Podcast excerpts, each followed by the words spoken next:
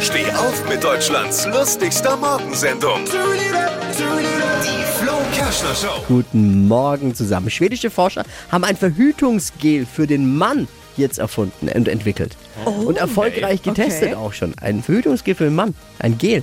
Das wird auf Oberarme und Schultern äh, gerieben. Was? Ja, damit die Männer aber ich wirklich nicht vergessen, äh, die Hormone zu nehmen. Warum macht man es uns Männern so schwer? Ein Gel. Wer, wer, welcher Mann schmiert sich denn gerne mit Gels ein oder mit überhaupt mit Cremes?